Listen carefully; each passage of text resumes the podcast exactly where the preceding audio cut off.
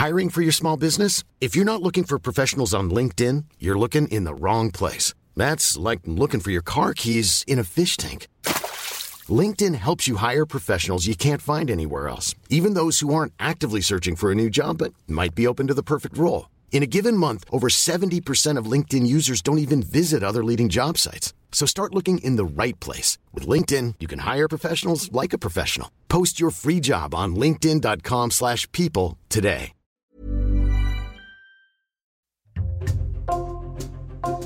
Bonjour, c'est Jules Lavie pour Code Source, le podcast d'actualité du Parisien. Depuis le 7 janvier, un homme de 59 ans, Franck Chevalier, est mis en examen pour assassinat et abus de faiblesse. L'enquête est en cours et on ne sait pas encore si la justice va décider de le juger ou non. Lui clame son innocence. L'homme, un ancien standardiste, est soupçonné d'avoir tué pour un motif financier l'une de ses proches, Christine Clary, 67 ans, morte en septembre 2020 en Corse, apparemment pendant une noyade sur une plage de Porticcio, mais la cause exacte de sa mort est un mystère. Est raconté par Damien Delsoni, chef du service police-justice du Parisien.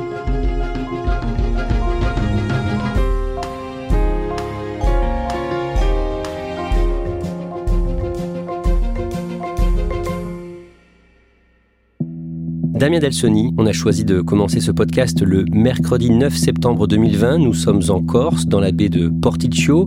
Pour celles et ceux qui ne connaissent pas, à quoi ça ressemble? C'est le golfe d'Ajaccio, hein, donc c'est en forme d'arc de cercle en réalité, avec Ajaccio d'un côté et juste en face Porticcio qui est en quelque sorte un peu la plage de ce golfe. Ajaccio, ça reste une ville. Porticcio, c'est vraiment la station balnéaire avec les hôtels clubs, avec les campings. Euh, voilà, c'est vraiment la plage comme on peut l'imaginer en bord de Méditerranée. Ce mercredi 9 septembre 2020, le ciel est dégagé, il fait 26 degrés, mais il y a du vent. En début d'après-midi, soudain, sur la plage, un homme s'agite. Oui, un homme s'approche en fait de d'une femme qui est sur la plage euh, à quelques mètres de lui et il lui dit euh, voilà euh, ma compagne est en train de se noyer, mon ami est en train de se noyer, il faut faire quelque chose, il faut appeler les pompiers. Lui, il ne veut pas aller dans l'eau, c'est ça?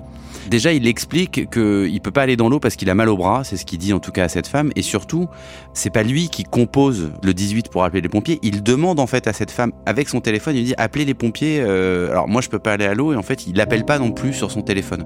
La femme qui est en train de se noyer, elle est où? Elle est partie nager depuis quelques minutes déjà et elle est à 20 euh, mètres à peu près de la plage du bord. C'est pas très très loin, mais ce jour-là, il y a vraiment des, des rouleaux et la mer est assez mauvaise. Et donc finalement, c'est euh, la femme qui a appelé les pompiers qui, elle, se jette à l'eau. Oui, elle va la chercher parce qu'elle voit en fait que son ami ne réagit pas, qui ne plonge pas, qui ne va pas la chercher, qui ne va pas la secourir. Donc oui, elle va faire, euh, elle va prendre un petit peu de risque pour aller euh, tirer cette femme qui est déjà inerte en réalité dans, dans la mer. Et donc elle est inerte quand elle est amenée sur le sable. Que se passe-t-il quand les secours arrivent? Les secours, ils vont arriver assez rapidement, les pompiers, puis immédiatement après le SAMU, ils vont faire un massage pour réanimer la personne qui vient d'être sortie de l'eau, qui est quand même en arrêt cardio-respiratoire. Hein. Quand ils arrivent, le pronostic est déjà très très mauvais. Les opérations de réanimation vont durer une heure. Sans succès, elle est déclarée morte sur cette plage à Porticcio.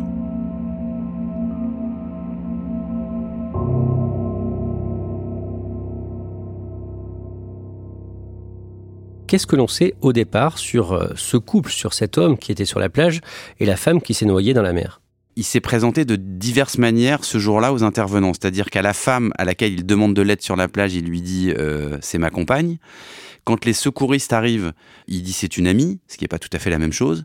Alors, ce qu'on sait après assez rapidement, c'est que ce couple, quand même, alors que ce soit un ami ou des compagnons ou des amants, euh, c'est qu'ils passent leurs vacances dans un hôtel club qui se trouve juste au-dessus de cette plage, à la Marina Viva, donc à Porticcio. Ils sont arrivés le samedi, c'est-à-dire euh, quatre jours avant, et ils sont là pour une semaine en principe. Le jour même, la noyade est constatée par les autorités. Oui, alors elle est d'abord constatée au niveau médical, c'est-à-dire que le, médecin du SAMU il dit bon les opérations de réanimation ne marchent pas, donc le, décès est déclaré. Il n'y a pas de, suspicion qu'il se soit passé autre chose qu'une noyade. Les noyades c'est assez fréquent en été évidemment, c'est aussi assez fréquent en Corse contrairement à ce qu'on pourrait imaginer.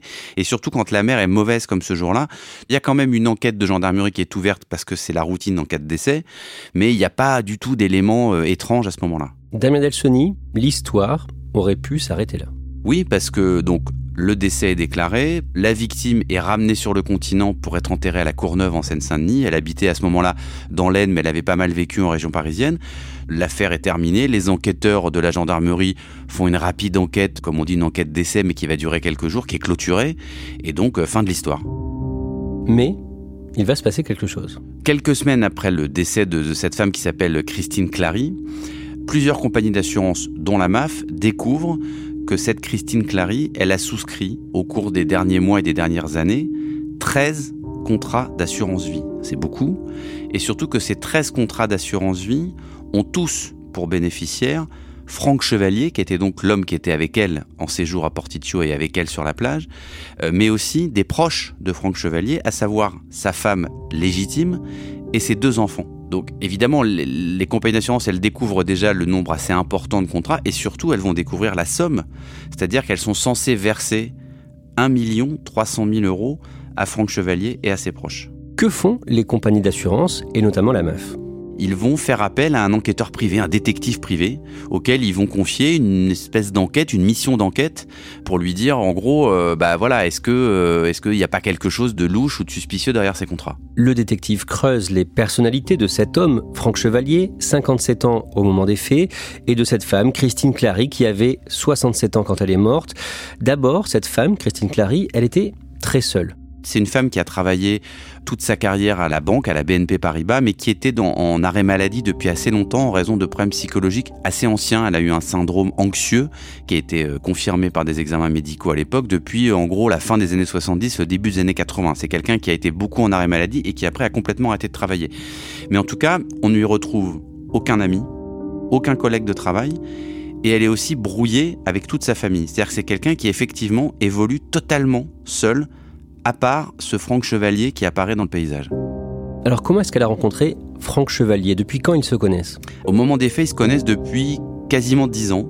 Franck Chevalier, lui, il est standardiste dans un hôpital de la région parisienne, en Seine-Saint-Denis. Et c'est dans le cadre de son travail qu'un jour, il rencontre Christine Clary qui vient en consultation dans cet hôpital. Ils vont échanger, parler un petit peu de choses et d'autres dans les couloirs de cet hôpital et ils vont en réalité se trouver une passion commune. Lui, Franck Chevalier, en plus de son travail de standardiste, il fait de la radiesthésie. La radiesthésie, c'est un, un procédé divinatoire un peu ésotérique qui consiste à travailler sur les ondes. Alors vous savez, c'est ces gens qui parfois se promènent avec un pendule pour trouver une source ou pour même rechercher des gens disparus. C'est vraiment pas une science, hein, c'est vraiment une espèce de croyance. Mais lui, il est très passionné par ça et il se trouve que Christine Clary aussi a une attirance pour la radiesthésie. Et donc ils vont se découvrir cette passion commune et leur relation, elle va démarrer comme ça et une vraie relation se noue entre eux. Ils vont devenir euh, amis. Lui va même évoquer euh, vraiment une espèce de fusion entre deux êtres.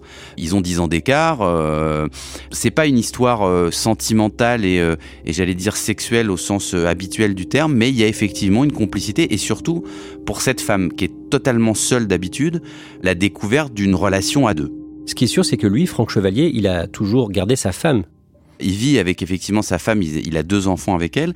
D'ailleurs, sa relation avec Christine Clary, elle n'est pas clandestine dans la mesure où sa propre femme est au courant qu'effectivement, il a une relation, alors amicale très forte, mais il n'y a pas de secret en réalité. Tout le monde connaît cette relation entre Christine Clary et Franck Chevalier. Tamia Delsoni, autre élément révélé par le détective, Christine Clary était riche, elle avait des biens immobiliers. Elle a effectivement euh, fait un héritage euh, quelques années auparavant de ses parents. Alors elle était fâchée avec eux, mais c'était la seule personne qui a hérité des biens. Elle a hérité en réalité de trois biens immobiliers. Alors c'est pas d'immobilier de luxe, mais la valeur de ces trois biens immobiliers, c'est environ 600 000 euros. Mais elle a tout vendu. Le détective privé, s'aperçoit que ces trois biens immobiliers, ils ont été euh, soldés au cours de ces années où elle était en la compagne ou l'amie de Franck Chevalier, et que non seulement ces biens ils ont été vendus, mais que surtout il ne reste plus beaucoup d'argent de ces biens sur les comptes de Christine Clary, comme si en réalité tout avait déjà été dépensé. Lui, de son côté, Franck Chevalier, est présenté par le détective qui a travaillé pour les assurances, qui a enquêté, comme quelqu'un de dépensier. Bah, on va se rendre compte, euh, et notamment le, le, détective privé, que Franck Chevalier, il a un budget pour jouer qui est assez important pour jouer au PMU, les courses de chevaux majoritairement, mais aussi euh, à des jeux à gratter. Euh, il a aussi, euh, alors ça c'est plutôt les gendarmes qui le découvriront par la suite, mais une certaine attirance pour les massages et les, et les prostituées. Donc Oui, l'enquêteur, il se dit, bon, euh, voilà, il a l'air d'avoir les moyens, en tout cas, de pouvoir jouer plusieurs fois par semaine des sommes assez importantes, que ce soit au, PMU euh, ou sur des jeux à gratter. On sait s'il travaillait encore à l'hôpital au moment du drame? Oui, au moment du drame, il a toujours son emploi de standardiste dans cet hôpital. Ça n'a pas changé. Et Christine Clary avait donc souscrit 13 assurances-vie au nom de Franck Chevalier et de sa famille. Damien Delsoni, on en revient au début de ce podcast, le 9 septembre 2020, dans la baie de Porticcio. La date du drame est également un élément qui interroge les sociétés d'assurance. Elle se rend compte, ces sociétés, que Christine Clary a, en plus des assurances-vie, euh, souscrit une, convention, une assurance obsèque, prise en charge des obsèques. Ça veut dire, en gros, que les assurances prennent absolument tous les frais, euh, rapatriement, enterrement, inhumation, etc., en charge. Et il se trouve que cette convention obsèque, elle prenait effet à compter du mois d'août 2020, c'est-à-dire quelques jours, quelques semaines avant son décès. Il trouve que la coïncidence avec les dates est assez étrange. Juste au moment où cette convention obsèque devient opérationnelle, Christine Clary, elle meurt. Et le deuxième élément qui intrigue les compagnies d'assurance, c'est que ces 13 contrats d'assurance vie, ils couvrent le décès de Christine Clary pour une seule cause, qui est une cause accidentelle c'est-à-dire que ça exclut la maladie. Donc ça veut dire que la personne qui souscrit ces contrats dit voilà, vous me payez si je meurs accidentellement. Et évidemment, il se trouve que la noyade euh, à Porticcio est un accident à ce moment-là. D'un mot, Damien Delsoni, tout ça, les compagnies d'assurance le transmettent à la justice. Le fameux détective privé qui a été mandaté par les compagnies d'assurance, il va rédiger un rapport d'enquête qu'il va envoyer directement au procureur de la République d'Ajaccio. Ça se passe au début euh, du mois de janvier 2021. Et en substance, il va lui dire, bah voilà, en tant qu'enquêteur privé, j'ai des doutes sur les conditions dans lesquelles ces contrats ont été souscrits et surtout j'ai des doutes par conséquent sur le décès accidentel de Christine Clary. Et le procureur, à la lecture de ce rapport d'enquête, il va décider lui-même d'ouvrir une enquête judiciaire cette fois-ci. En juillet 2021, la juge d'instruction d'Ajaccio, en charge de ce dossier, décide de faire examiner le corps de Christine Clary. Pour le faire examiner et pour le soumettre à une autopsie, ce qui n'a pas été le cas à l'époque de sa noyade, il faut l'exhumer. Donc il y a des gendarmes qui vont euh, aller euh, au cimetière de la Courneuve un matin, qui vont sortir le cercueil de la tombe et qui vont euh, emmener le corps à l'Institut de recherche criminelle de la gendarmerie nationale à Pontoise, où il va être autopsié c'est un examen qui va durer euh, toute la journée sur le corps de Christine Clary, qui est morte, hein, on le rappelle, euh, un tout petit peu moins d'un an auparavant. Damien Delsoni, que dit le médecin légiste dans son rapport d'autopsie? Déjà, il va expliquer que le corps qu'il examine, il est forcément dégradé puisque ça fait quasiment un an qu'il a été inhumé. En revanche, il va quand même avoir certaines conclusions euh, simples. Il va dire ce corps n'a pas subi de violence, c'est pas une femme qui a été frappée avant d'être mise à l'eau. Il y a évidemment pas de traces de balles, euh, il n'y a pas de traces de fractures. Il y a juste deux fractures de côte, mais qui correspondent exactement au mouvement de réanimation euh, des médecins euh, sur la plage. Il va faire un certain nombre de prélèvements également d'organes, comme on le fait dans ces cas-là. Il va conclure qu'il n'y a pas eu non plus d'empoisonnement, c'est-à-dire qu'il n'y a pas de dose de médicaments très forte qui expliquerait qu'elle a été droguée en quelques mots avant d'aller se baigner. Par contre, il va euh, tirer une conclusion qui est extrêmement surprenante dans ce dossier, c'est qu'il va dire, bah voilà, moi je prélève un morceau de poumon, je prélève un morceau de rein, il prélève aussi d'autres morceaux d'organes, et il dit normalement, dans ces organes, je devrais trouver ce qu'on appelle des diatomées. Alors, on va pas faire un cours de science, mais les diatomées, c'est des traces de noyade, c'est des choses qui apparaissent quand quelqu'un se noie. Et lui, il conclut, il dit, bah, il n'y a pas de diatomées dans ces organes. Donc, selon moi, médecin légiste, cette femme, elle n'est pas morte noyée. Alors du coup, est-ce qu'on sait comment est morte Christine Clary? C'est un peu le problème de ce rapport d'autopsie, c'est que ce rapport d'autopsie, il dit ce qui ne s'est pas passé, c'est-à-dire il dit elle n'a pas été frappée, elle n'a pas été empoisonnée, elle ne s'est pas noyée. En revanche, il n'y a aucune ligne, aucun terme dans ce rapport d'autopsie qui permet de savoir de quoi est morte Christine Clary.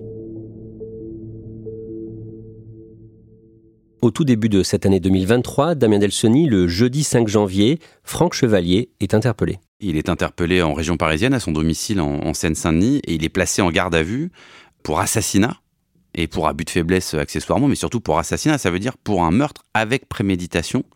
C'est-à-dire qu'à ce moment-là, les enquêteurs ont, euh, ils ont travaillé pendant pas mal de mois, ils ont acquis la certitude que non seulement Christine Clary n'est pas morte accidentellement noyée, mais que Franck Chevalier est derrière cette fausse noyade. Deux jours plus tard, le 7 janvier, Franck Chevalier est mis en examen pour assassinat et abus de faiblesse.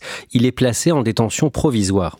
Damien Delsoni, vous avez pu parler à l'avocat de Franck Chevalier, lui clame son innocence, et cette avocate est plutôt confiante. D'abord, elle comprend pas pourquoi son client est toujours en prison au bout de, au bout de six mois et qu'il a été mis en examen pour assassinat, parce que elle dit mais on ne sait pas de quoi cette femme est morte. On ne sait même pas si l'origine de sa mort est une mort violente. Elle peut très bien avoir fait un malaise, euh, un AVC, un, infarctus dans l'eau, etc. Elle dit ça n'est pas expliqué par l'autopsie. Elle dit on met euh, Monsieur Chevalier en détention et en examen pour assassinat alors qu'on ne sait même pas si Christine Clary n'est pas morte de cause naturelle, même si on exclut la noyade. Mais en tout cas, euh, c'est assez hallucinant pour elle de savoir que quelqu'un peut être mis en examen pour assassinat alors qu'on ne connaît même pas les causes de la mort de la victime. Parce qu'un malaise cardiaque dans l'eau, ça pourrait correspondre euh, au rapport d'autopsie? En tout cas, c'est pas contradictoire avec euh, ce que constate le médecin légiste, d'autant que a été versé à l'enquête le dossier médical de Christine Clary, et c'est quelqu'un qui avait quand même quelques pathologies. Elle souffrait de diabète, elle était traitée pour ça, elle était traitée aussi pour de l'hypertension artérielle. Donc c'est pas quelqu'un qui est en très très bonne santé, donc elle peut très bien avoir fait un malaise, et ça c'est pas du tout exclu par le médecin légiste. On ne sait pas encore quand cet homme sera jugé, ni même s'il sera jugé un jour, il peut encore y avoir un non-lieu. C'est une affaire tout à fait exceptionnelle, Damien Elsoni. Oui, parce que d'abord, c'est ce scénario, cet accident, cette noyade qui a l'air euh, évidente et puis qui d'un seul coup devient une espèce d'énigme criminelle. Mais surtout, ce qui est très perturbant, c'est que il euh, y a quelqu'un euh, à qui on peut faire un certain nombre de reproches et trouver un certain nombre de, de côtés un peu sombres, mais il y a quelqu'un qui est en prison pour assassinat alors qu'on ne sait pas techniquement, médicalement parlant, si la victime est morte par une intervention extérieure et surtout, a priori, elle n'est pas morte de mort violente. Donc c'est très perturbant.